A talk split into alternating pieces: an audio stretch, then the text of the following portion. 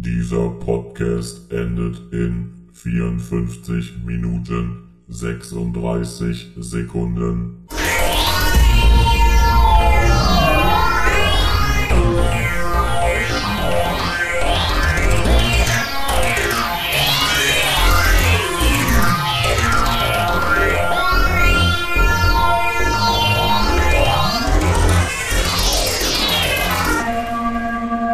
Hallo und herzlich willkommen zum deutschen Dr. Who Podcast, dem WhoCast. Mein Name ist Raphael, bei mir ist wie immer Der Kolja, hallo. Hallihallo. Das ist ganz ungewohnt, dass wir jetzt so in kurzen Abständen podcasten, weil ich bin ja irgendwie durch die Korea-Abwesenheit gewohnt, dass wir da viel mehr Pause zwischen haben. Ja, aber ich denke, die Leute, die uns zuhören, wird's freuen, denn von allen Ecken hört man, ihr podcastet zu wenig, zu kurz. Zu kurz ist, glaube ich, das Hauptargument. Ja, aber Aber gerade heute sind wir ja im zeitlichen Stress, wie wir gehört haben. genau, also ihr habt im Endeffekt schon genau die Minutenzahl, wie lange wir brauchen. Dürfen. Dann ist Schluss. Genau, also geben wir mal ein bisschen Gas. Äh, ja, die Folge 42 schieben wir ans Ende der Folge. Also für die Leute, die nicht gespoilt werden möchten, macht einfach Schluss, wenn wir sagen, wir besprechen jetzt die Folge 42. Und so lange beschäftigen wir uns auch ein bisschen mit der Post, die wir gekriegt haben, die wie immer Kolja vortragen darf. Ich denke, wir fangen einfach mal an mit den Zuhörerreaktionen aus dem Forum, zumindest in Auszügen, sonst wäre das ein bisschen viel geworden, denn für die letzten beiden Casts, die ja recht kurzfristig hintereinander erschienen sind, habt ihr uns eine ganze Menge zu sagen gehabt, was mich sehr freut im Übrigen. Ja, es war eine sehr aktive Woche im Forum, muss ich sagen. Und ja, wir haben hier halt verschiedene Zuhörerreaktionen. Die erste ist von äh, DIA oder ist das jetzt DIA gewesen? Ich weiß das gar nicht mehr. Jedenfalls zu dem Bad Wolf Poster. Ich habe jetzt schon sehr viele Diskussionen darüber gelesen und viele sehen das ja als eine Art Botschaft, dass irgendwas mit Rose passieren soll, auch wenn ich es schade finde. In Klammern, ich mochte sie, war schließlich der erste Companion, den ich erlebt habe muss ich sagen, dass dieses Thema eigentlich abgehakt sein sollte. Es wäre schade, wenn dieses wirklich schaurig schöne Ende von Doomsday durch eine flache Reunion-Folge zerstört würde. Klar, ich vermisse Rose und finde diese ganzen kleinen Erwähnungen gut. Aber wenn jetzt irgendwelche Hyper-Fangirls mit der Theorie ankommen, dass sie in der vierten Staffel wiederkommt, weil Billy Piper meinte, dass in Science Fiction alles möglich sei, kann ich nur den Kopf auf die Tischplatte hauen. Dann möchte ich noch einmal, weil ich es ja auch in den älteren Casts schon gehört habe, auf eure Fanfiction-Frage zurückkommen. Alles in allem finde ich es nicht schlecht, dass sich Fans näher mit dem Fandom auseinandersetzen, solange sie sich an die Serie halten und keine expliziten sogenannten NC-17-Geschichten reinbauen, die in der Serie total unpassend wären und die Charaktere nicht zu sehr von ihrem Handlungsmuster abweichen. Gehe ich da gerne mit. Ich habe auch schon einige gute Sachen gelesen, allerdings auch sehr viel Müll. Wie gesagt, es kommt auf den Schreiberling an. So, und dann noch mal einen letzten Abschnitt. Also, in diesem Sinne, Podcast ist schön weiter und hört bloß nicht auf, die schlechteren Folgen zu verreißen. Euch dabei zuzuhören, macht wirklich Spaß. Na, das hört man gern. Zum Thema Fanfiction schließe ich mich da mehr oder weniger an. Ich bin kein Freund generell von Fanfiction, weil es halt wirklich 90% im Müll ist. Es gibt aber auch immer zwei, drei Perlen drunter. Das hat, merkt man besonders, wenn man sich die Doctor Who Fan-Audios anhört. Sind im Großen und Ganzen Blödsinn. Aber es gibt ein, zwei Perlen drunter für die Leute, die sich für Fan-Aus interessieren. Googelt mal nach Floor 10 ähm, kommen qualitativ zumindest ansatzweise an die alten Big Finish Werke ran und auch inhaltlich gehören die drei Geschichten, die die Jungs von Flotten zustande gebracht haben, eher zur besseren Kost. Ja, auf jeden Fall. Und dann ist auch wieder der Punkt, wo hört eigentlich Fanfiction auf und wo hört's, wo fängt Spin-off an? Gibt ja so Sachen wie zum Beispiel diese ganzen Faction Paradox Sachen, die man ja fast schon, wenn man das ganz weit fassen würde, zu Fanfiction packen könnte, weil das ja inzwischen sehr independent produziert wird. Ja, aber schreiten wir weiter. Demnos. Demnos hat sich gemeldet und er schrieb, es war wieder herrlich, euch zuzuhören und mich haben alle Leute in der U-Bahn so komisch angesehen, weil ich aus dem Schmunzeln, Grinsen, Kichern und laut Loslachen gar nicht mehr rauskam. Übrigens mal ein Lob für etwas, was ich, äh, was bis jetzt noch gar nicht erwähnt wurde. Die Titel eurer Folgen sind immer sehr gelungen. Ich lache mich schon immer schlapp, wenn ich nur lese, wie die neueste WhoCast-Episode heißt. Und bei einer Folge Klein und Dimmek habe ich selbst erstmal fünf Minuten gebraucht, bis ich auf den Gag gekommen bin, warum ihr die Folge so genannt habt. Das war der absolut genialste Titel eines WhoCasts überhaupt. Ja, endlich lobt uns mal einer. Ne? Ja, wir geben uns da nämlich sehr viel Mühe mit. Also ich erinnere mich noch zumindest, für eine der letzten Folgen haben wir telefonkonferenztechnisch bestimmt eine Viertelstunde gebraucht, bis wir uns da auf den Titel geeinigt hatten. Und keine Folge heißt grundlos so, wie sie heißt. Man sollte vom Folgennamen in der Regel auch schon auf den Inhalt schließen können. Ja, wenn wir jetzt also eine Folge voll Scheiße nennen. Genau. Warnung, nicht Warnung, hören. Warnung. Oder Torchwood Inside. ja, äh, machen wir weiter, ne? Ja. Lemon Cloud. Also, eure Aussage, dass Frauen grundsätzlich nicht für Dr. Who schreiben können, kann ich so nicht stehen lassen. Einfach weil es relativ gesehen zu wenig Autorinnen für einen ehrlichen Vergleich gibt. Wenn man die Beteiligung von Frauen aus allen Fernsehfolgen, Audios und Büchern zusammenrechnet, ohne Spin-off, Sammelbände und Co-Autoren zählen als 100 Prozent, dann komme ich auf nur 4,8 Prozent. Und in total haben nur zehn verschiedene Autorinnen etwas geschrieben. Ich habe nicht gezählt, wie viele Männer für Who geschrieben haben. Zu viel Arbeit. Aber ich bin sicher, dass wenn jemand zehn Autoren zufällig auswählt, dort auch ziemlich viel Mist dabei ist. Auch von Männern geschrieben. Lemon. In Klammern, die nicht alles von Frauen schlecht findet, aber die Manhattan Daleks waren schon ziemlich übel. Dazu möchte ich sagen, ich habe ihr im Forum darauf geantwortet und bisher keine Antwort erhalten. Was in Doctor Who von Frauen findet sie denn gut? Äh, Das kann man nämlich niemand sagen.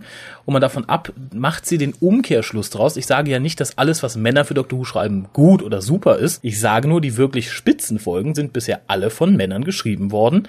Und Frauen, die für Doctor Who schreiben, können sowas nicht. Ja, das ist die These, die bislang noch der Widerlegung harrt. Ja, die wird aber noch so lange der Widerlegung harren, bis tatsächlich mal eine Frau eine solche Folge schreibt. Ja, also ich, ich bin ja auch dieser Meinung, also es gibt auch sehr viel Müll, was Männer geschrieben haben, sicherlich. Hat ja auch nie einer das Gegenteil, denke ich, behauptet. Wir haben uns Nein, ja nicht hingestellt und gesagt, sobald es ein Mann schreibt, ist es gut. Nein. Nur unsere Frage ist halt, gibt es überhaupt Frauen, die auch was Gutes schreiben können, weil wir bislang nur Schlechtes kennen. In Bezug auf Dr. Who. Und das ist halt unsere, unser Problem halt. Dr. Who, genau, weil da haben wir ja gleich noch was anderes zu, wo es ja auch ein bisschen in eine andere Richtung geht, aber speziell Dr. Who. Wir sind ja offen, wir wüssten es auch gerne, weil dann können wir auch endlich mal sagen, gut, es gibt wohl doch eine, aber Bisher gibt es das nicht und um, da du mit Prozentzahlen um dich wirfst, nur zur Beruhigung, ich bin mir sehr sicher, dass Männer in Masse für Dr. Who mehr Scheiße geschrieben haben bisher als Frauen. ja. Hm? Ganz kurz, das wäre jetzt, wäre jetzt so eine super Überleitung zur Folge 42 gewesen, aber machen wir trotzdem erstmal weiter. Wir müssen leider weitermachen in dem Sinne, bis wir natürlich gerne weitermachen, weil schließlich hat Toshi uns wieder geschrieben und jemand, der sich dieses, diesen Namen nimmt, der ist natürlich gleich sympathisch. ähm, ja, aber sie, sie Ohne Toshi zu nahe zu treten zu wollen. Unter Umständen ist sie ein mit 40er mit Bart und dickem Bauch. das ist egal. Toshi ist ja schließlich der Charakter aus Torchwood und darauf beziehe ich mich eigentlich. Achso, na dann ran, Junge. Ähm, ja, aber sie, sie kommt jetzt auch wieder mit einem dieser hypothetischen Argumente. Vielleicht gibt es dort draußen ja noch eine gute Doctor Who-Autorin. Die sich im Moment aber noch richtig gut. Der Rest ist wirklich nicht dolle. Klar schreiben mehr Männer als Frauen für TV-Serien etc. Und ich muss leider sagen, oft zu Recht, gute Autorinnen scheinen sich alle an einem Ort zu verstecken und trauen sich nicht raus oder so. Ich weiß es nicht. Die Dalek-Doppelfolge war auf jeden Fall grottig. Auweia, das gibt Haue von den restlichen weiblichen Fans und das zum Muttertag. Nein, ich denke nicht, äh, dass es da Hau gibt, denn die Leute, die den Podcast bisher hören, sind ja eigentlich alle recht vernünftig. Mehr oder weniger zumindest. die, die nicht von Darlex träumen, haben da ja auch sonst keine Probleme. Ja, aber das, ich finde, das ist- auch wieder dieses Argument, was keins ist. Ich glaube nicht, dass sie sich verstecken. Du glaubst, sie existieren Sie nicht. existieren nicht. Also ich bin mir sehr sicher, dass wenn man alle Autorinnen, die es da so gibt, auf Dr. Who ansprechen würde und sie bitten würde, eine Geschichte zu schreiben, würde das ein oder andere Highlight bei diesen Geschichten dabei sein. Nur es ist tatsächlich so, dass die Frauen, die bisher für Dr. Who geschrieben haben, und ich denke auch die, die in nächster Zeit sich dazu bereit erklären, einfach nicht fähig sind, entsprechend gute Geschichten abzuliefern. Ich sage nicht keine soliden Geschichten, ich sage nicht vernünftige Geschichten, aber kein Highlight wie Kein Juwel. kein Juwel, kein, keine, kein Dalek, kein Girl in the Fireplace. Haben wir noch mehr Post? Ja, haben wir, wir haben ganz viel. Äh, DIA hat wieder geschrieben. Schön. Nochmal. Fle fleißig, fleißig, fleißig. Ja, ich sag, es war eine sehr aufregende Woche im Forum. So. Ich muss jetzt wohl mal für die ganzen Fangirls in die Bresche springen. Auch wenn es vielleicht furchtbar daneben geht, aber ich versuche es wenigstens. Hier ist jetzt so ein Smiley, das sind diese beiden Augen so nach oben. Was ist das? Ich habe keine Ahnung, ich bin in Smileylogie nicht bewandert. Wir haben verloren.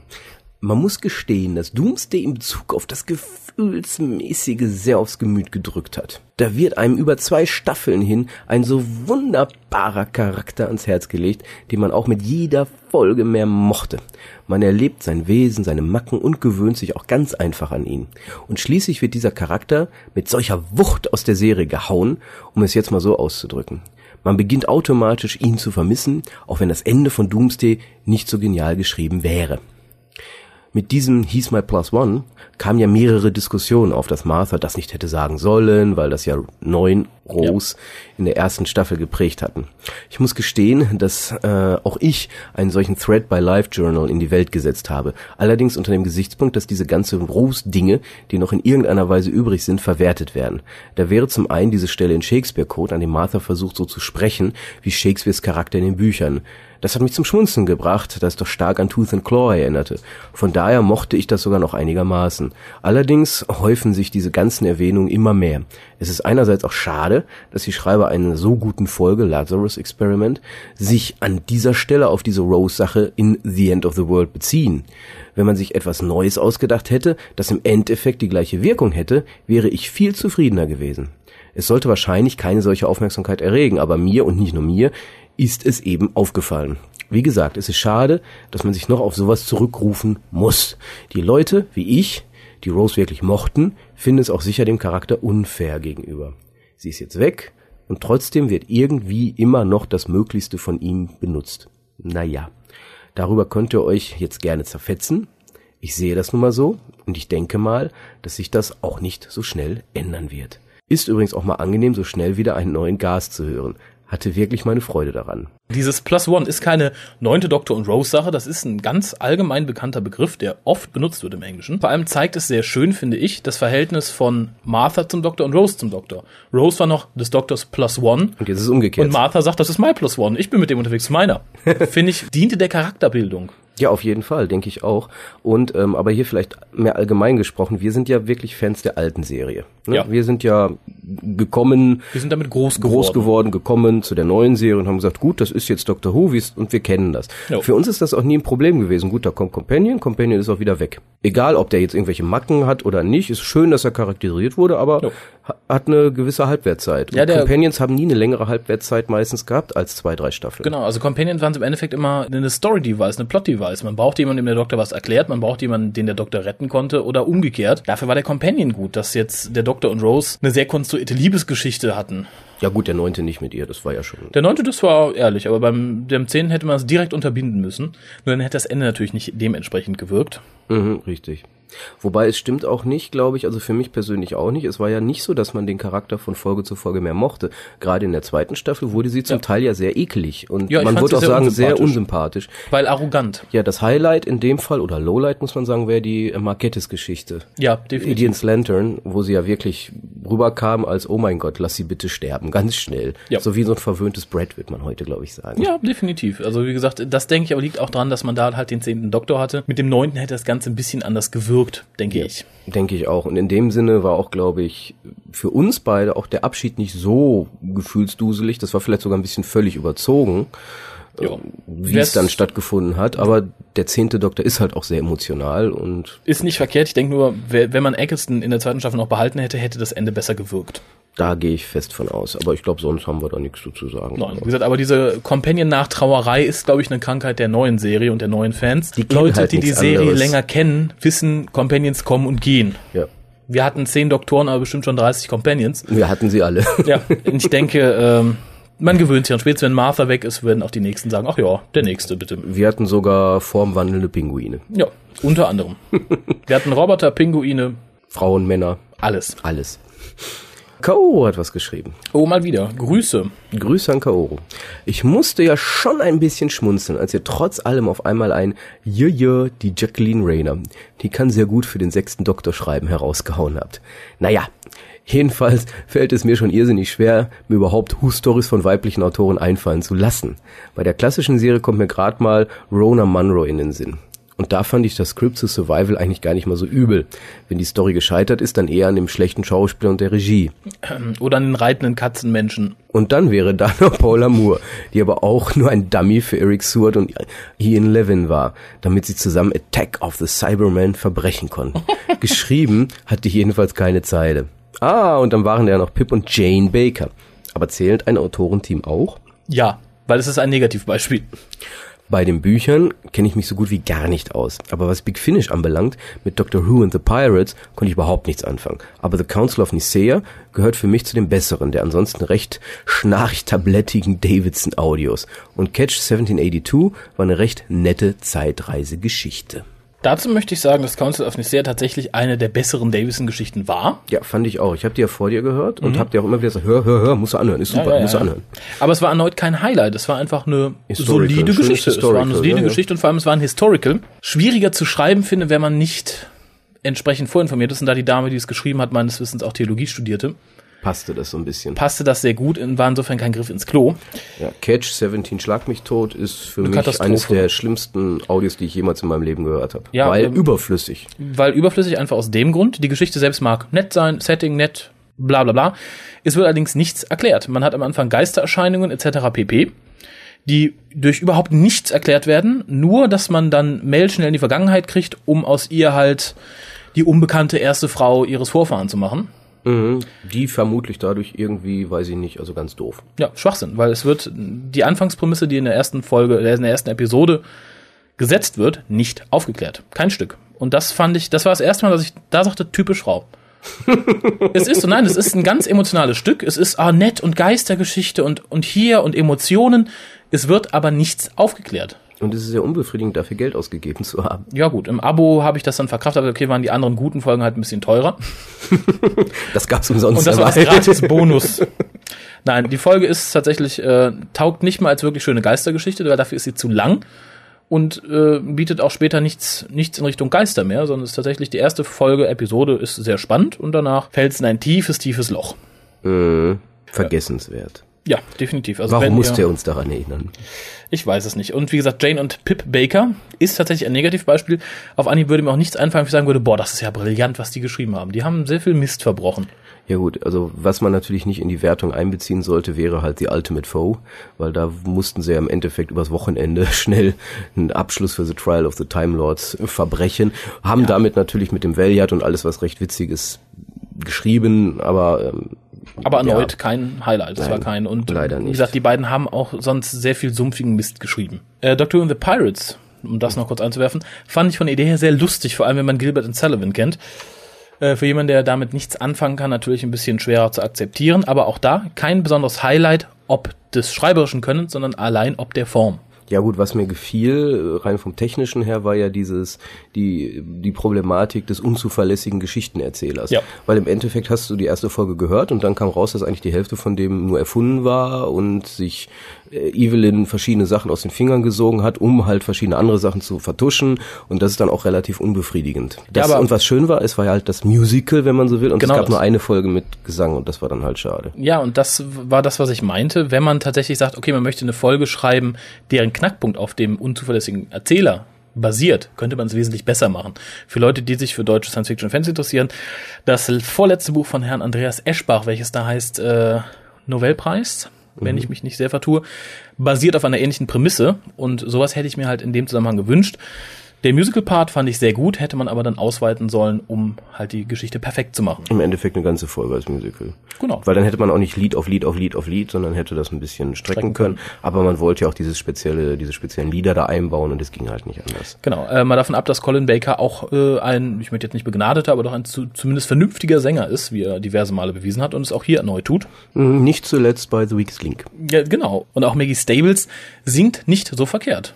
Naja. They call me evil, Evelyn. Ja, aber sie wollte aus bestimmten Gründen nicht singen und die kann ich nachvollziehen. Gut, dann haben wir noch eine tatsächlich Audionachricht bekommen und zwar ja, von auf, Snufkin. Wir haben ja den Aufruf gestartet und macht es. Wir freuen uns über jede Stimme, die wir hören. Und wie war das immer früher im Fernsehen? Mats ab. Bisschen länger. Wir haben uns auf jeden Fall gefreut. Genau, ja, vielen Dank für alle, die ihr nachtun wollen. Hallo Hukas, hier ist die Snufkin. Ähm, ich bin auch im Board immer ganz toll unterwegs und brav und ähm, antworte auch immer auf eure Einträge. Und ich habe mir gedacht, ich schicke jetzt eine Voicemail. Ich wurde nicht erpresst oder so von irgendjemandem.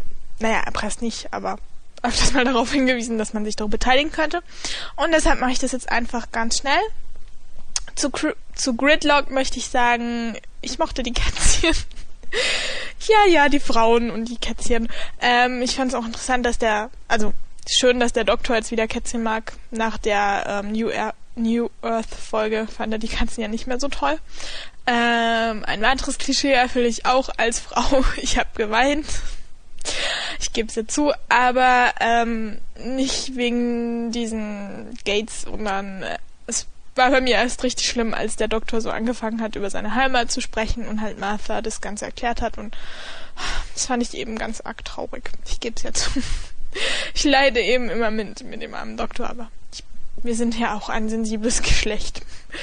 Ähm, was Martha betrifft und die Aussage von The Face of Bo, habe ich das allerdings auch so verstanden, dass Martha das gleich mal auf sich bezogen hat und sich schon ganz gefreut hat. Ja, ich bin diejenige, die zum Doktor gehört, ich bin die einzig wahre und das Schicksal hat uns zusammengeführt und so weiter und so fort. Fand aber auch dann ganz toll, wie der Doktor gemeint hat, äh, nein, du nicht. Ähm, ja, ansonsten war es das auch. Zur Dalek-Folge möchte ich eigentlich nicht so viel sagen ähm, lieber verdrängen. Außer, ähm, was mich dann noch aufgeregt hat, war, dass sie den Doktor schon wieder so halbtot ähm, da liegen haben lassen. Und so langsam konnten sie sich das auch sparen. Aber mehr möchte ich dazu auch nicht sagen. Ich denke, es wurde alles gesagt in eurem Podcast. Im Allgemeinen zu euren Sachen. Ich finde Rose vom Aussehen und so viel besser als Martha. Also Martha ist schon cute und ähm, auch ganz hübsch und so, aber Rose ist einfach, ach, ich finde die einfach super, super schön und super, super sexy. ähm, ja, ich kann nur zwischen den beiden Companions wählen, weil ich die anderen vom Aussehen her nicht kenne. Ich bin ein schlechter Fan, ich geb's zu. Dafür ähm, finde ich den herrischen Doktor toll. Für mich könnte er ruhig mehr dunklere Züge und auch mehr herrisch werden. Ähm, ja, ich finde es eigentlich ganz toll, wenn er mal so richtig sagt, ja, hier geht's lang und damit basta. Und ja, das mag ich eigentlich an ihm auch, dass er da so ein bisschen, ja, eine dunklere Ader hat manchmal. Ähm, zum Thema Frauen können ich für Dr. Who schreiben. Es, kann, es vielleicht ähm, stellen die bei Doctor Who einfach nur die falschen Frauen ein. Das könnte ja auch sein, dass die da einfach nicht so drauf gucken. Weil in anderen Serien geht es ja auch, dass Frauen gute Folgen schreiben. Also ich hätte da Firefly oder Buffy als Beispiel. Da haben auch Frauen ganz tolle Episoden geschrieben und vielleicht muss man bei Doctor Who einfach nur mal jemand einstellen, der einfach da das Talent ein bisschen dafür hat. Aber wie gesagt, ich kann da ja nicht so viel zu sagen. Ähm, ich kann jetzt auch keine Frau aufzeigen, die eine gute Dr. Hufer geschrieben hat. Ich kenne mich da ja nicht so aus. Aber wie gesagt, vielleicht nicht so ganz verallgemeinern. Man muss einfach nur die richtige Frau dazu finden. Und ich bin mir sicher, da gibt es irgendwo auch eine gute Fanfiction, die von einer Frau geschrieben wurde, aber mir fällt jetzt auch keine ein. Ich bin da nicht so aktiv als Fanfiction-Leser. Es gibt ja genug anderes Zeug beim Doctor Who zu lesen und zu hören und so weiter. Ähm, ja, allgemein zu eurem Podcast möchte ich sagen, dass die immer viel zu kurz sind, weil ich fange gerade an zu hören und schon ist es wieder vorbei. Das ist immer ganz traurig und dann muss man so lange warten, bis wieder eine neue Folge kommt und ja. Abgestimmt habe ich natürlich in eurer, Abs in eurer Abstimmung schon. Ich war ganz brav und ich freue mich auf die nächste Folge und wünsche euch noch einen schönen Tag oder Abend oder was ihr auch immer gerade macht und welche Tageszeit ihr habt. Tschüss, eures Muffkind. Ja, sind wir auf den größten Teil auch schon eingegangen, würde ich sagen. Ja. Frauen Doctor Who abgehakt. Wie gesagt, ob die gut für Buffy oder für Firefly schreiben können, sei dahingestellt. Ja, das hatten wir auch vorhin schon erwähnt. Mag ja sein, aber für dieses ganz spezielle Konstrukt Doctor Who ist es schwierig. Sehr schwierig. Genau, ansonsten, wie gesagt, vielen Dank. Die Kätzchen fand ich auch süß, auch als Mann. Äh, dann haben wir aber noch, und das würde dich freuen, eine lange, lange E-Mail bekommen. Und zwar vom Sebastian aus dem StudiVZ. Vielen Dank an dieser Stelle. Ja, das ist Ähm, auch relativ aktiv, das äh, StudiVZ-Grüppchen, ne? Ja, das sind mittlerweile äh, um die 250 Mitglieder, wenn ich mich vertue. Und es wird auch fleißig zumindest von einigen diskutiert. Ebenso wie in der Torchwood-Gruppe, wobei das da manchmal tatsächlich äh, in sehr wüste, seltsame Diskussionen ausartet. Ja, also der Vorteil, glaube ich, des Dr. Who Forums von drwho.de ist ja, da sind sehr viele Leute mit Sachverstand und StudiVZ, das sind mehr so die äh, Gelegenheitsgucker, die eigentlich kaum Ahnung haben. Ich will jetzt nicht alle unter, über einen Kamm scheren. Nein, aber sind viele, aber die halt, ich guck's gern und ja, auch nett und Punkt. Ansonsten weiß ich nicht, es sind natürlich einige dabei, ohne jetzt Namen zu nennen, die relativ, Genau. Gruß an Heike an dieser Stelle. Äh, ohne jetzt Namen zu nennen. Hallo Heike. Besuch doch mal das www.drwho.de Forum. Ich denke, deine Verstärkung wäre da gerne gesehen. ja, manchmal sind Menschen dort willkommen. Meistens, meistens. Okay, also Sebastian. Sebastian schrieb einen kleinen Kommentar. Mhm. Sagt er zumindest. Hallo liebe Whocaster. Bin seit Eccleston Fan der Serie, also ein Neuling. Mich wundert es zwar, dass ich als Fernsehsüchtiger in meinen Jugendjahren die Serie im deutschen Fernsehen verpasst habe, aber anscheinend war ich da doch häufiger draußen unterwegs. Versuche jetzt aber so viel wie möglich nachzuholen. Ich bin durch die Dr. Who Gruppe im StudiVZ auf euch gestoßen und habe mir dann gleich eure zu dem Zeitpunkt aktuellste Folge, das war die Nummer 9, 35, reingezogen. War sofort begeistert und musste mehr hören. Dies führte nun dazu, dass ich in den letzten vier Tagen alle eure Folgen angehört habe. Wahnvorstellungen sind aber noch nicht eingetreten. Obwohl ich mir, ich mir zwischenzeitlich überlegte, kleine Puppen zu bauen und neben dem Computer zu legen, damit ich auch etwas Visuelles zu dem Akustischen aus meinen Computerboxen habe. Ähm, doch der Podcast alleine reicht nicht aus, wollte natürlich auch die Sachen gesehen haben, die ihr da besprecht. Und da ich Torchwood mitten in der Staffel wegen Nichtgefallens abgebrochen hatte, musste ich das dann zu den einzelnen Beiträgen nachholen. Es war schon bemerkenswert, wie sich die Meinungen zu den einzelnen Episoden ähnelten. Einzige Ausnahme war hier die von euch zerrissene Folge Random Shoes, die ich selber für die beste der Staffel empfand. Dies mag vielleicht aber auch daran liegen, dass Paul Checker hier die episodische Hauptfigur spielte und ich ihn schon in der Miniserie Synchronicity gesehen hatte und ihn einfach für einen richtig guten Schauspieler halte. Ebenfalls war die Landpomeranze Gwen hier richtig gut, was wohl daran lag, dass sie keinen Raum für dumme Fehler hatte. Okay, man hätte die Folge natürlich zwei Minuten vorher enden lassen sollen und dieses unsagbar schlechte Erscheinen von Eugene und seine darauf folgende Himmelfahrt weglassen sollen. Sehr lustig fand ich den Wandel eurer Einstellung. Bevor es mit Torchwood losging, wart ihr noch richtig enthusiastisch und man konnte mit jeder Folge hören, wie sich das immer weiter Richtung Entsetzen wandelte. Im Nachhinein muss ich sagen, dass Torchwood aber doch ganz erträglich war. Aber auch das kann vielleicht nur an eurem Podcast gelegen haben, der dann der ganzen Sache den besonderen Touch gegeben hat. Aber wollen wir mal die alten Dinge ruhen lassen und uns den neueren widmen, dem Ende der jetzigen Dr. Who Staffel. Am Ende der ersten Staffel hatten wir die Daleks. Bei der zweiten die Daleks und die Cybermen. Logische Schlussfolgerung. Diesmal werden es die Daleks, die Cybermen und der Meister sein. Nein, Scherz beiseite. Ein Ende, das ich ganz nett finden würde, was aber nicht kommt, wäre folgendes. Ich sag jetzt schon, zum Glück wird es nicht kommen, oder wenn, dann gucke ich nie wieder Dr. Who. Der Meister steckt ja in der TARDIS fest. Als nun aber Rose am Ende der ersten Staffel mit Hilfe der TARDIS die Daleks vernichtet, ging dabei auch noch ein Stück des Meisters in sie hinüber. Saxon, ehemaliger Companion vom Meister, hat wie auch immer mitbekommen, dass der Meister wieder einen Körper gefunden hat. Dem Meister fehlt aber genügend Energie, um sich den Körper eigen zu machen. Als nun Rose in das Paralleluniversum verschwindet, hat Saxon ein Problem. Er wird deswegen zum Handlanger des Monsters, das im Rift in Cardiff gefangen ist. Da er aber als Saxon dort nicht auftreten kann, wird er zu Billis und bringt Torchwood dazu, den Rift zu öffnen. Das Monster ist ihm eigentlich voll- vollkommen egal, da er den Rift dazu verwendet, in das Paralleluniversum zu reisen und Rose zu entführen. Doch sein teuflischer Plan endet hier noch nicht. Ihm ist klar, dass er nämlich noch Jake, Jake, Jack, Jack. Jack als Energiegeber für den Meister braucht. Doch er hat nicht mit dem Doktor gerechnet, der auf den Rift aufmerksam wurde. Jetzt muss er sich also was einfallen lassen, um wieder an Jack zu kommen. Hoffentlich keine Gay-Agenda. Enden würde es dann so, dass Saxon, Schrägstrich Billis, zum Schluss die Energie von Jacks Unsterblichkeit dazu nutzt, dass der Meister eine neue Regeneration bekommt, bei der Rose Körper vernichtet wird. Da möchte ich auch kurz zwei Sachen einwerfen. Zum einen, wenn dieses Ende tatsächlich so kommen sollte, würde ich auch nie wieder Doctor Who gucken. Logische Gründe dagegen sind zum einen, dass ich nicht denke, dass RTD bereit ist, Torchwood und Doctor Who dermaßen eng zu verknüpfen. Das wird nicht passieren, nur weil Captain Jack jetzt immer hin und her springen muss, weil man ihn gerne in der dritten Staffel gehabt hätte. Ich denke vielleicht tatsächlich auch um seine Unsterblichkeit für den Bösewicht zu nutzen. Heißt es nicht, dass die Serien sich in anderen Punkten berühren werden? Ich denke, nein. Vielleicht irgendwann am Ende von Torchwood oder am Ende von dem Run Doctor Who. Ja, ich denke auch nicht, dass RTD einen so großen Handlungsbogen in Wirklichkeit aufbauen wird, weil, seien wir mal ehrlich, das heutige Fernsehpublikum hat die Aufmerksamkeitsspanne eines paranoiden Eichhörnchens. Ja, definitiv. Und spätestens, wenn man denen dann sagt, ja hier, Rose hat ja mal mit der TARDIS so, was? Wer war Rose? Wer ist Wer ist Rose?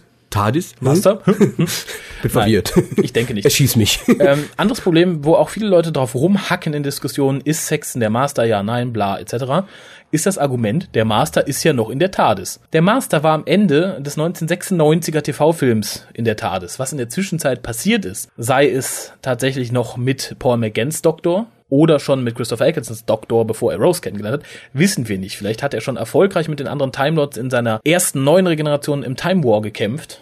Man weiß es nicht und ich denke nicht, dass wir von der Prämisse ausgehen können, dass er noch immer im Treibstofftank ist. Der. TARDIS ist, nein. Ja, denke ich Halte ich für nicht. schwachsinnig. Der ist draußen, schon längst draußen. Ja. Aber kommen wir nun zum surrealen Element der Folge. Okay.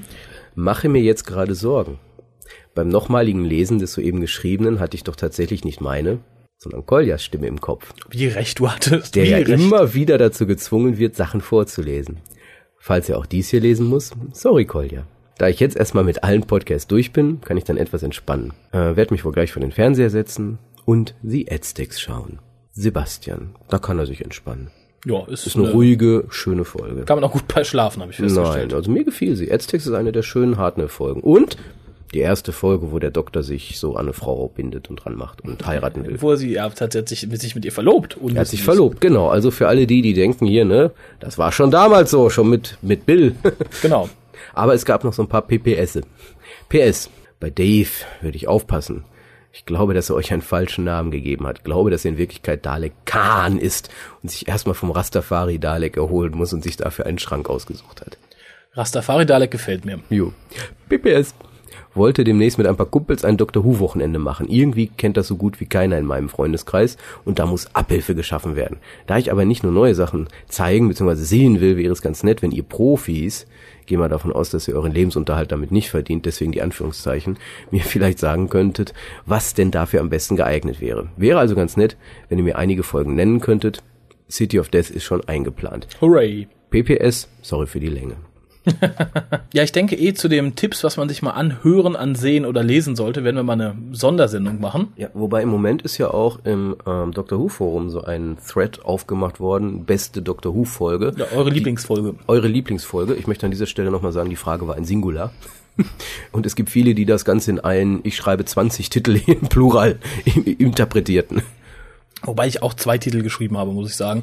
Allerdings mit demselben Doktor und recht nah beieinander liegen, nämlich Ja, aber du- City of Death und Talents of Eng Chiang. Ja, aber du kennst mich ja. Wenn mir einer eine Frage stellt, dann beantworte ich die auch so, wie sie da steht. Ja, ist ja auch durchaus vernünftig. Da bin ich sehr kleinkariert. Aber dem Sebastian würde ich doch mal kurz ein paar Tipps geben, was er sich mit seinen Kollegen angucken könnte, ohne sich der Lächerlichkeit einer billigen britischen Science-Fiction-Serie preisgeben zu müssen. Neben City of Death würde ich tatsächlich dann statt Talents of Wang Chiang, was mit doch sechs Episoden und einer sehr billigen Kunststoffratte der Lächerlichkeit anheimfallen könnte, eher zu äh, der Horror darauf- of Fang Rock. Genau, der darauffolgenden Folge Horror of Fang Rock raten. Ähnlich düster, eine sehr gute Geschichte im Endeffekt, sehr lustiger Tom Baker. Dann solltest du die Möglichkeit haben, günstig an die DVDs ranzukommen oder so viel Geldmittel besitzen, dass es dir nichts ausmacht. Hol dir die DVD zu äh, Curse of Fenric. Da gibt's nämlich eine remasterte Version von, die sieht nicht mehr ganz so preiswert BBC-mäßig aus. Oder die Remembrance of the Daleks. Ja, die ist allerdings nicht extended, die ist ganz normal. Nee, aber das ist halt, ich glaube, das war, also für mich hatte ich immer gesagt, wenn mich einer früher gefragt hatte vor der neuen Serie, was, sag mir doch mal so ein paar, die ich mir angucken hätte ich immer gesagt Remembrance. Damit kann man nicht falsch liegen. Ist eine sehr solide Folge. Und wir haben die Daleks dabei. Und Davros. Und I'm far more than just another, Also Time, Lord. Also es gibt doch Extended. In kleinen Schnipseln zumindest, was dann der Anfang der sehr üblen Cardinal-Ära war. Doch nicht der Anfang, aber der zumindest TV-mäßig verarbeitete Höhepunkt. Spared from Space in Anlehnung an Rose ist aber ansonsten auch eher langatmig, hatten die älteren Folgen aber, wie gesagt, alle gemeinsam. Was sich vielleicht auch lohnen würde, wäre natürlich der Pilotfilm, einfach um Einstieg in eine Serie zu finden. Ja. Oder die Peter Davison-Folge Caves of Androsani, Ja, doch, auf jeden Fall. weil man dann kann auch man nicht schief liegen. mitkriegt, oh, der Doktor kann sterben und ist dann neu. Richtig. Aber ansonsten, ich denke mal, damit ist der Abend gerettet. Ich denke auch. Dann habt ihr den Abend zumindest rum. So, dann sind wir auch schon, schon durch mit den Mails und mit den Foreneinträgen. Ein Blick auf die, auf den Computer sagt mir, wir haben noch, Dieser Podcast endet in 20 Minuten 27 Sekunden. ja, das heißt, wir beeilen uns besser ein bisschen. Kommen wir zu den News. Wir haben ein paar News. Auch Ich wollte gerade fragen, haben wir bei der Masse an Zuschriften auch News? Ja, nicht viel, lange nicht so viel, aber wir haben ja auch nicht allzu viel Zeit verstreichen lassen zwischen diesem und den vorherigen Casts. Zum einen hat Kylie Minogue in einem Interview im InStyle Magazine gesagt, dass sie doch beim Christmas Special 2007 mit dabei sein wird.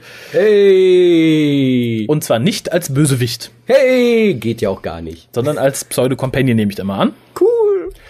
Ich halte es immer noch für ein Gerücht. Ich, hab- hab sehe grad es noch eine nicht bestätigt. Ich habe gerade eine geniale Fanfic-Idee.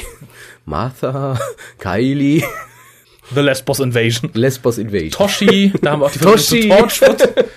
Und äh, natürlich Peri. Ja, doch. Aber die jetzige Peri, weil die gute Frau, she has aged well. Ja, läuft nur am Krückstock. Aber Ja, aber Nicola Bryant. dann kann sie man- nicht so schnell vor dir weglaufen. Weil wir hatten ja auch das Thema Sexy Star Companion, da muss man sagen, es gab ja Companions, die nicht aged well sind, wie zum Beispiel Sophie Aldred. Ja. Und da muss man wirklich sagen, Nicola Bryant hat sich über die Jahre hinweg nicht nur gehalten, sondern ist deutlich ansehnlicher geworden als damals schon. Ja gut, ich finde, man das Alter geht an niemandem spurlos vorüber, auch an ihr nicht. Nee, das nicht, aber trotz alledem. Es Aber ist she's well preserved. very so. well, very, very well. Ja. Yeah. Äh, zum Thema Sex der Companion bin ich ja immer noch für Charlie, die, ich möchte es nochmal wiederholen, ich habe sie nicht Pellwurst genannt. Nein, das war ich. das war Koya. Und das würde ich jeden Tag wiederholen. das lasse ich jetzt mal so stehen. Ey, du weißt genau, wie die in diesem Kleid aussah. Das war Bellwurst pur. Ja, ja, da in dem Kleid, aber ansonsten, na. Wir haben aber, wir haben auch noch ein paar mehr News-Items. Ist zwar auch, wie gesagt, nicht überragend viel. Aber an dieser Stelle möchte ich nochmal sagen, ich glaube, das wird jetzt der Running Gag. In jeder Folge erwähnen wir was mit Kylie Minogue und dem Christmas Special. In der letzten haben wir noch gesagt, sie wird definitiv nicht dabei sein. Jetzt ist sie dabei. Sie ist definitiv dabei. Nächstes ich Mal dann natürlich vielleicht. Super. Nächstes Mal, ja, das war alles nicht so gemeint. Ähm, für die Leute, die sich für Murray Gold und seine Arbeiten interessieren, im nächsten Sound on Sound Magazine, nämlich in der Juni-Ausgabe, gibt der gute Herr ein Interview. Also für die Leute, die an britische Music Magazines rankommen, besorgt es euch. Dann hat äh, Two Entertainment veröffentlicht, was denn demnächst an DVDs erscheinen soll. Sind gute Sachen bei. Ja, guter Stoff. Zum einen soll das Key to Time Box Set endlich auch Das wird so teuer. auf Region 2 erscheinen. Das ist die äh, Tom Baker Season, die durchgehend sich mit dem Key to Time beschäftigt, wie der Name schon Das wird sagt. so teuer. Ist vor einigen Jahren schon in den USA erschienen, weil die USA halt Tom Baker zu Recht, möchte ich sagen, als den Doktor schlechthin ansehen. Im Gegensatz zur amerikanischen Ausgabe wird aber auf dem hier erhältlichen Boxset ein größeres Bundel an Extras zu finden sein. Bei der amerikanischen Version gab es ja nur, ich glaube, für die Hälfte oder für die Hälfte plus eine Folge Audiokommentare. Ja gut, sehen wir das Positive. Lala Ward zum ersten Mal Leider war zum ersten und zum letzten Mal im Endeffekt diesem Sozusagen. Boxset. Zum einzigen Mal. als Prinzessin Astra, glaube ich. Ne? Dann natürlich Douglas Adams, Pirate Planet. Mega witzig. Mega witzig. Nicht ganz so witzig wie City of Death, aber Nee, nee, ist Witzig. aber Definitiv witzig. Und vor allem tatsächlich äh, ein durchgehendes Thema für eine ganze Season haben wir danach erst wieder in Trial of a Time Lord. Ja, da ist auch Androids of Tara, war ja auch ein sehr gutes Ding. So richtig ein Griff ins Klo war, glaube ich, keine der Folgen. Doch, Power of the Kroll. Nein. Die war Special Effects technisch sehr gut und in Power of the Crawl sah man John Leeson nicht als K9, sondern diesmal als Schauspieler, Das stimmt. weil der gute Herr für die ganze Season unterschrieben hatte. K9 aber aufgrund der vielen Außenaufnahmen in The Power of Crawl nicht zu gebrauchen war, nahm man ihn einfach und setzte ihn in eine ganz gewöhnliche Rolle. Ist mal was Neues. Dann erscheint außerdem eine meiner persönlichen Ich hab dich gern Folgen. Planet of Evil erinnert sehr an den Film Alarm im Weltraum. Englischer Titel ist mir gerade empfallen. Eine sehr gute Tom Baker Folge. Kann man nichts anderes sagen. Und es erscheint eher ein Griff daneben, The Time Warrior. Ja gut, ich denke mal, die haben so ein Veröffentlichungsdingens, welche Doktoren, wann, wie und es ist halt wieder soweit. Die, die Big, Na Big Nose ist mal wieder fällig. Ja, wir haben ja auch am meisten Tom Baker Folgen. Ist ja Unsinn, dann äh, erstmal den ganzen Sylvester McCoy rauszuhauen und dann zu sagen, oh, wir haben hier noch Ja. 17 Staffeln Tom Baker. Ja, aber ist halt auch, ähm, das ist ja das mit, wo die Sontarianer Gallifrey Invaden, genau. invaden und es gab ja auch die Diskussion, um auch hier wieder das Home aufzugreifen, dass man ja so wenig Orte in der TARDIS kennt. Das wird sich in dieser Veröffentlichung stark ändern. Genau. Deutlich. Ja, das ist doch die Folge, wo man den Swimmingpool aussieht. Das ist, wo die völlig sinnlos durch die Gänge rennen. permanent. Das ist eine Folge, die man sich nicht abends angucken sollte mit Freunden, die Dr. Who nicht kennen. Nein, die so kann man sich angucken, wenn man mal nichts Besseres zu tun hat. Ist auch, sie zieht sich, ist aber interessant, weil on, uh, set on Gallifrey. Insofern ein bisschen was fürs Auge für die Leute, die Gallifrey noch nicht kennen. Äh, ganz kleine News gibt es noch, und zwar hat die Royal Horticultural Society die Chelsea Flower Show um ein Doctor Who-Item bereichert. Und zwar gibt es da einen Garten, in deren Mitte eine TARDIS steht, mit Licht- und Soundeffekten. Und äh, die enthält verschiedene Items von Doctor Who. Unter anderem ein Doctor Who Annual mit William Hartnell auf dem Cover. Das Ganze ist in Cardiff zu finden und ich glaube, die ganzen Cardiffer freuen sich ein Ast. Ich habe da nichts hinzuzufügen. Das wäre ein bisschen, als hätten wir das bei Raumschiff der, Orion hier im Hofgarten. Der, bei der Bundesgartenschau. Genau. da würden auch alle davor stehen, interessant. Was Nett. ist dieses Bügeleisen? ja, ich glaube auch, dass da so zumindest ähm, die Schnittmenge an Fans, die sich eine Flower Show angucken und die Doctor Who-Fans sind, relativ gering ist. Könnte entweder heißen, niemand guckt sich die Scheiße an. Es könnte aber auch heißen, wir haben eine doppelte Menge an Zuschauern, weil die eine Hälfte kommt, um Doctor Who zu sehen, die andere kommt, um sich die Blumen anzuschauen. Lass einfach das nächste Item hier. also es gibt keine Items mehr. Ja, wir sind durch. Wir sind durch. Wie viel ähm, Zeit haben wir denn noch? Dieser Podcast endet in 14 Minuten 21 Sekunden. Oh, na gut. Jetzt müssen wir uns aber echt dran halten. Ja, gibt auch äh, zu 42 nicht allzu viel zu sagen, fürchte ich. Nee, aber da müssen wir trotzdem schnell werden. Ähm, ja. 42 ist halt theoretisch in Echtzeit, ja. praktisch nicht wirklich. Nein, schleift ein bisschen. Ja, also am Anfang läuft die Uhr, glaube ich, einen kleinen Tick schneller ab, als sie sollte. Ja, und dann bremst es plötzlich wahnsinnig. Also genau. Im Übrigen auch im Erzähltechnischen. Die Geschichte nimmt am Anfang tierisch, tierische Geschwindigkeit an, um dann wirklich so im letzten Drittel dermaßen lahmarschig abzukacken. Ja, ich glaube, das Problem ist eh, die Geschichte gibt nicht viel her. Wir haben halt dieses Raumschiff, das droht in die Sonne zu stürzen. Innerhalb oder zu kollidieren mit der Sonne, muss man ja, ja sogar sagen, innerhalb von 42 Auf der Sonne Minuten, aufzuschlagen. Auf der Sonne aufzuschlagen. Auf einer flüssigen so, und spätestens, Sonne. Und spätestens da schaltet der geneigte Zuhörer geistig ab und sagt sich, ich glaube, ich muss von dieser Folge nichts erwarten. Weil die ganze Prämisse ist dumm. Ja. Auch die Geschichte mit dem Hitzeschild, die, hallo, die sind sozusagen noch Millimeter von der Sonne entfernt und erst da Nee, also tut mir leid. Das muss entweder das beste Raumschiff aller Zeiten sein. Und so sah es nicht aus. Nein. Genauso wenig wie diese Rettungskapsel, die da und nee. Nein. Also, das, das aber gehen wir noch mal einen Schritt zurück. Der Doktor landet auf einem Raumschiff, was 42 Minuten braucht, bis es auf der gasförmigen Sonne aufschlägt. Beschließt er mit Martha, denen zu helfen. Erstaunlicherweise wundert sich Ja, zwangsläufig, er kommt ja nicht an die TARDIS. Daher, die TARDIS ist ja dicht, klar. Er will dann natürlich helfen. Äh, niemand der an Bord anwesenden Personen wundert sich, warum da jetzt plötzlich jemand ist, der ihnen helfen möchte. Akzeptieren das eigentlich relativ bereitwillig. Ja, und vor allem auch die Befehle, die er dann gibt. Aber das liegt ja auch so ein bisschen an seinem autoritären Ton. Ich glaube, das wird Snufkin gefallen haben. Ja. ähm, er hat die gesamte Situation theoretisch unter Kontrolle und gibt auch allen klar zu Verständnis, ich weiß, was los ist und ihr habt mir gefälligst zu folgen. Genau. David Tennant, super Schauspieler in der Folge. Ja, hat sich, also wirklich, ich glaube, es ist die beste Performance, die jemals gemacht hat, weil sie sehr stark wechselt. Vom autoritär schreienden Doktor bis zum verzweifelten Doktor bis zum besessenen Doktor. Ja.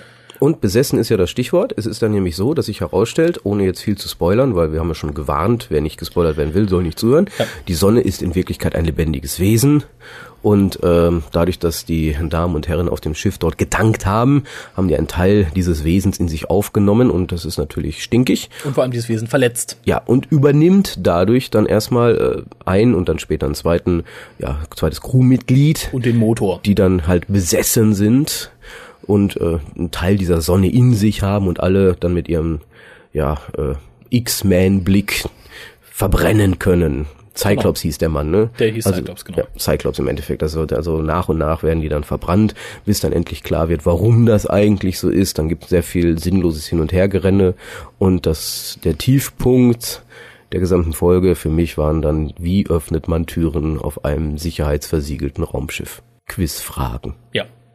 Wird Wer hat mehr Nummer 1 Hits? Elvis Presley oder die Beatles? Ja, wird zwar pseudomäßig irgendwie erklärt, aber halte ich für wenig sinnvoll, weil, ähm, wie man sieht, kann Martha einfach danach googeln lassen. Ja, und das ist nämlich das eigentlich Interessante, weil zum Glück hat der Doktor ja am Anfang der Folge ihr Handy, ähnlich wie das von Rose, jetzt wo sie ja voller Companion ist, auf Universal Roaming gestellt. Ja, diesmal aber erstaunlicherweise nicht wie bei Rose, indem er einen Zusatzteil einbaut, sondern einfach Akku austauscht, sondern einfach mal wieder mit dem Magic Screwdriver. Yeah, damit hat er ja auch alles Mögliche noch gemacht in der Folge. Ja. Ähm, jedenfalls kann sie dann auch mit ihrer Mutter telefonieren, ähm, was dann mehrfach passiert. Zum einen, um halt die Frage zu beantworten, was jetzt Elvis oder die Beatles waren. zum anderen dann sich, um sich zu verabschieden, weil sie denkt ja, sie würde sterben.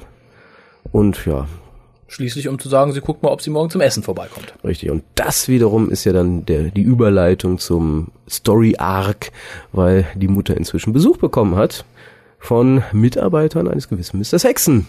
Und diese verfolgen natürlich den Anruf zurück, sacken danach das Handy ein und fragen, ob die Dame auch schon brav gewählt hat. Ja, weil es ist nämlich, die, das Telefonat mit der Mutter spielt in unserer Serienzukunft. Am Election am Day. Election Day, der, denke ich, dann am Ende der Staffel passieren wird. Nehme ich Und. Martha hat ja versprochen, zum Abendessen zu kommen. Ich denke, das wird dann der Vorwand, warum die beiden da überhaupt auftauchen. Nehme ich auch mal stark an. Man hat ja auch schon äh, Fotos der letzten Doppelfolge gesehen, in denen der Doktor in den Straßen von London Cardiff auch immer steht und man sieht überall die großen Wahlplakate. Also wird man vermutlich in den letzten beiden Folgen, die ja nicht mehr so weit entfernt sind, auf das Versprechen von Martha ihrer Mutter gegenüber eingehen und sagen, wir gehen jetzt zu Mama Jones essen. Ja. Ich finde das nur ein bisschen schade, weil wenn schon dieses äh, Vote Sexen sozusagen der Story Arc ist, man erfährt relativ wenig über diesen Mann, über sein Wahlprogramm, über überhaupt wofür er steht und dann erst in den letzten Folgen all das einem einzutrichtern ist dann ein bisschen schade. Also man hätte vielleicht schon vorher mal so ein bisschen, weil es scheint ja auch auf die politische Ebene zu gehen, da wird nicht einfach eine Macht ergriffen, sondern er lässt sich wählen und dann möchte man auch gerne wissen, was ist das? Wir wissen, er ist böse, aber warum ist er böse? Ja, es schwang ja schon so ein bisschen mit, dass er halt was gegen Außerirdische hat und sagt, er will die Welt schützen vor außerirdischen Aggressoren etc. pp. Ja, aber trotz alledem, ähm, es, ist, es hätte mehr dann im Vordergrund stehen müssen. Ich denke, du darfst nicht vergessen, es ist eine Kinderserie. Natürlich merkt man unterschwellig, er schürt die Angst seiner Wähler, um halt gewählt zu werden. Wie das ein beliebtes Mittel ist in der Politik, möchte ich dazu sagen. Ich musste an Wie vor Vendetta denken zum Ja, Beispiel. definitiv. Aber da tiefer darauf einzugehen, hätte, glaube ich, den Rahmen einer Kinderserie gesprengt. Ja, ich denke auch. Aber ähm, wir drifteten jetzt schon wieder ein bisschen ab. Ähm, unser Problem oder auch mein Problem mit der gesamten Folge ist halt, sie ist nie wirklich schlecht, sie ist nie wirklich gut. Es ist eine nette Action-Kost, man darf sie nur nicht hinterfragen. Und in dem Moment, wo das macht, geht sie kaputt. Und bei mir passierte das gleich am Anfang, als ich sagte, das ist alles völlig unrealistisch. Ja. Und spätestens da verliere ich den Glauben an diese Serie und sag ja gut, ähm, zum einen, ich weiß, den beiden wird eh nichts passieren. Da wird also diese ganze Panikmache mit Besessenheit und in die Sonne stürzen, ist zwar ganz nett, man wird ja durch die getriebene Musik angeheizt, oh jetzt, jetzt ist spannend, jetzt ist spannend. ausgesprochen gut. Ja, aber naja, aber ähm, wie gesagt, die ist nicht unglaubwürdig, das Raumschiff ist eine Katastrophe in meinen Augen. Das Ding kann gar nicht fliegen. Und die verwirrendste, das eines der verwirrendsten Enden ist der Kuss. Ja, der Kuss war tatsächlich sehr seltsam. Vielleicht eine Verzweiflungstat, vielleicht einfach Mitleid gegenüber des armen Wurms, der halt niemanden hat, an den er glauben kann. Das könnte ich mir vorstellen. Äh, was mich an der Folge stört, und es wurde auch im Confidential von RTD kurz erwähnt, die Prämisse war, wir haben das Raumschiff was in die Sonne stürzt. RTD sagte, ja, das war aber von der Story noch nicht genug, darum haben wir halt dieses Besessenheitselement. Das hat aber auch noch nicht gereicht. Dann hatten wir plötzlich dieses, oh, der Live-Pod driftet ab, wir müssen Martha retten, Plot, der dazu kam. Äh, und selbst das hat nicht rausgerissen, mal ganz davon ab. Wir haben ein Raumschiff, in dem in jeder Sektion Knöpfe sind, um irgendwas in der anderen Sektion aus- oder anzuschalten. Das hatten wir mit diesem komischen Stasis-Pod, in dem der Doktor gefroren werden sollte. Das hatten wir mit dem Motor, mit dem Ersatzmotor. Natürlich ist der Knopf dann, um die Hülle zu polarisieren, dass der Live-Pod wieder zurückkommt, außen. Wie schlau ist das, frage ich euch. Das ist ein bisschen, als hättet ihr den Choke an eurem alten Auto auf dem Dach. Richtig. Oder unten drunter. Ja. Aber auch da möchte ich dann hier wieder die wissenschaftliche Frage stellen, wie scheiße stark muss dieses Magnetfeld sein, dass dann dieser Rettungspot aus dem Gravitationsfeld Sonne. der Sonne, dieses, dieses Systems, der Sonne, zurückgezogen wird. Ja, frage ich mich auch. Aber ich hätte gern das Zurückkommen gesehen. So, Der Doktor hat noch seine Hand dazwischen. Verdammt. Mist. Deswegen, deswegen war er voller Schmerz. Uh. Wie gesagt, David Tennant ganz großartig gespielt. Ja.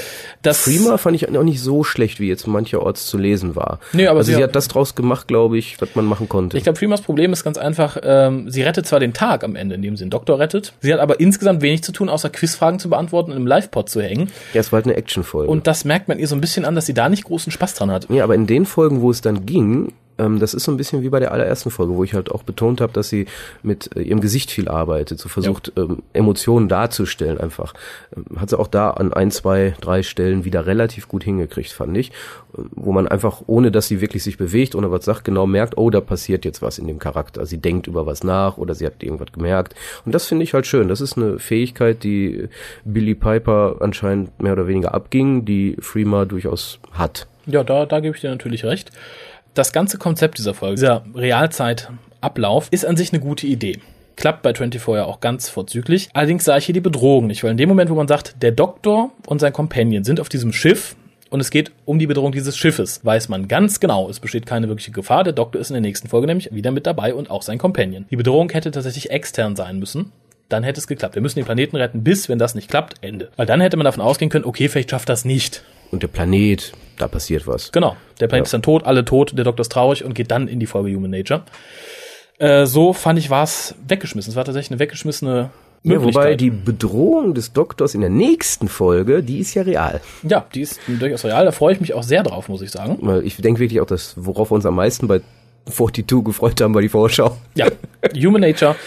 Teil Ähm, 1. ich freue mich tierisch. Apropos Vorschau, bevor wir jetzt äh, 42 komplett verlassen, was ich jetzt tun werde. Äh, das Ganze hatte 7 Millionen Zuschauer. Wir haben uns also vom Dalek-Dilemma ein bisschen erholt. 36% Share und das sind nur die Overnight-Ratings. Sie werden noch ein bisschen höher gehen, wenn tatsächlich auch die Videorekorderaufnahmen ausgewertet sind. 42 wurde ja auch ziemlich genial vermarktet. Die haben, sind ja. in mehreren Sendungen aufgetreten, haben überall Vorschau gebracht. Ich denke, das war auch nötig nach dieser einwöchigen Pause durch, über den Eurovision Song Contest einfach nochmal den Leuten einzuhämmern und jetzt bitte wieder einschalten, Dr. Who kommt und das hat geklappt. Genau, ach, Die abschließend, noch, Macht der Werbung. abschließend noch zu 42 zu sagen. Äh, es war eins von Chris Chibnalls besseren Werken. Alles, was er bisher Was geschrieben nicht hat. heißt, dass es ein gutes ist. Nein, aber alles, was er bisher gerade für Dr. Who und Torchwood geschrieben hat, also für Torchwood in dem Sinne, war wesentlich schlechter.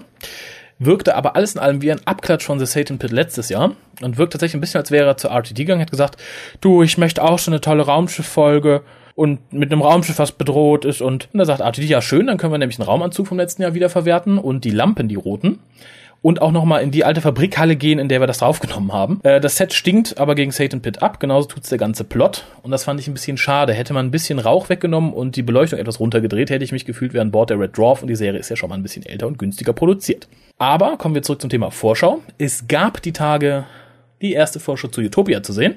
Richtig. Und zwar die Szene, wie Captain Jack auf die TARDIS aufspringt. Wie wir es prophezeit haben, möchte ich nochmal sagen. Er springt im Flug auf. Mhm.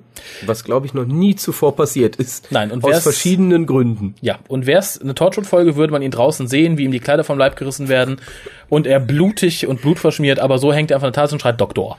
Finde ich ein bisschen unrealistisch. Was mir am Ausschnitt am besten gefallen hat, ist die Musik. Für Freunde von äh, Film-Soundtracks, diese, der kleine Ausschnitt, den ich jetzt mal kurz einblenden werde.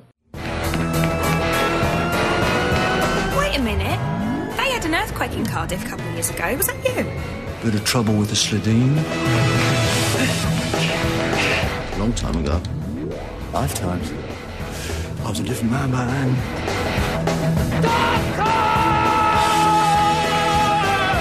Benito, all powered up. Hat mich sehr stark an den Soundtrack von Con Air erinnert. Vielleicht erinnern sich einige von euch und gehört mit zu dem Besten, was Muriel Gold bisher geschrieben hat, meiner Meinung nach. Was mich bei dem Ausschnitt etwas wunderte, war die Unwilligkeit des Doktors Captain Jack mitzunehmen. Er sieht Die ihn nämlich, Unwilligkeit, das war die Flucht. ja, er sieht nämlich den Captain auf sich zukommen und weg. ja, und der Gesichtsausdruck dabei und dann die Freude, als es wegging. Ja, die Frage ist, möchte er Freema für sich oder sagt er, oh, das ist nicht der Jack, den ich da zurücklassen habe, es muss ein Jack von vorher sein? Ja, aber kann ja nicht sein, weil er schreit ja Doktor, Doktor. Also er muss ihn ja kennen. Ja, also, dann ist die Frage, warum, warum geht er weg? Denkt er, damit will ich nichts zu tun haben? Das ist, er sagt ja, das war a lifetime ago. Was ich mir tatsächlich erklären könnte, wäre, dass er sagt, oh scheiße, das ist Captain Jack, der war mit meinem alten Ich zusammen, das will ich nicht. Das hat nichts mehr mit mir zu tun. Rose ist weg, die Zeit ist weg, wo ich um Gallifrey getraut habe, wo die Daleks da waren. Ich will hier weg. Das könnte sein, das könnte sein. So wirkt es ein bisschen, wie gesagt, macht aber eine schöne Einleitung zu Utopia, finde ich. Ist ein schöner Start. Was natürlich ein krasser Gegensatz zur letzten Folge von Torchwood Staffel 1 ist, ist die Länge zwischen der Doktor landet, das Tagesgeräusch, was man schon in Torchwood hörte, und der Doktor ist wieder weg. Weil Captain Jack beginnt zu laufen, als er die TARDIS schon wegfliegen hört. Oder wenn er sie ankommen hört. Wenn er sie wirklich Also er, ankommen. kann ja nur, er kann ja nur loslaufen, wenn er sie ankommen hört. Ja. Anders macht das ja keinen Sinn. Der Doktor bleibt ein bisschen und fliegt dann. Ja. Aber das, das passt so mit Torchwood nicht so richtig. Nee, das ist, bei Torchwood sieht aus, als wenn es sehr flott passiert wäre und wenn er auch aus dem Hub direkt verschwunden wäre. Richtig, genau. Das wäre nämlich mein Punkt gewesen, dass im Endeffekt da so mitgenommen wurde einfach. Ja, aber wahrscheinlich war der Wind im Hub nur, weil Jack die Tür aufgelassen hat, als er rausgerannt ist. Ja. Oder das war, wie du schon prognostiziert hast, der Dino hat ihn einfach gegriffen und Und weggeflogen. Und das war halt der Windstoß durch die Flügel. Genau. Problem ist das Problem, aber, Aber er hat dann wohl auch immer so einen Ranzen da liegen für den Fall, dass er weg muss. Genau, ja, muss ja nur gegriffen haben und, und los. weg. Durchaus verständlich. Was man schon merkte, allein an dieser kurzen Szene, ist, dass das der Captain Jack ist, wie wir ihn aus Doctor Who kennen und nicht der Captain Jack, den wir aus äh, Torchwood Doofwood, kennen. aus Doofwood. Genau, er wirkt wieder wesentlich sympathisch, allein schon wie er rennt und Doktor schreit. Du lässt dich leicht beeindrucken, hä? Ja, in dem Falle schon. Dieser Podcast endet in 0 Minuten 48 Sekunden. Oh, Ich glaube, das war unser Signal. Wir müssen uns ein bisschen beeilen, wenn wir die Endmusik noch runterkriegen wollen. Ja, wollen wir natürlich. Natürlich. Danke fürs Zuhören. Schreibt uns wie immer alles, was ihr könnt, an info.hukas.de oder ins Forum von www.drwho.de. Und wir freuen uns wahnsinnig über Audiozuschriften. Genau. Ansonsten abonniert uns und bis zum nächsten Mal. Tschüss.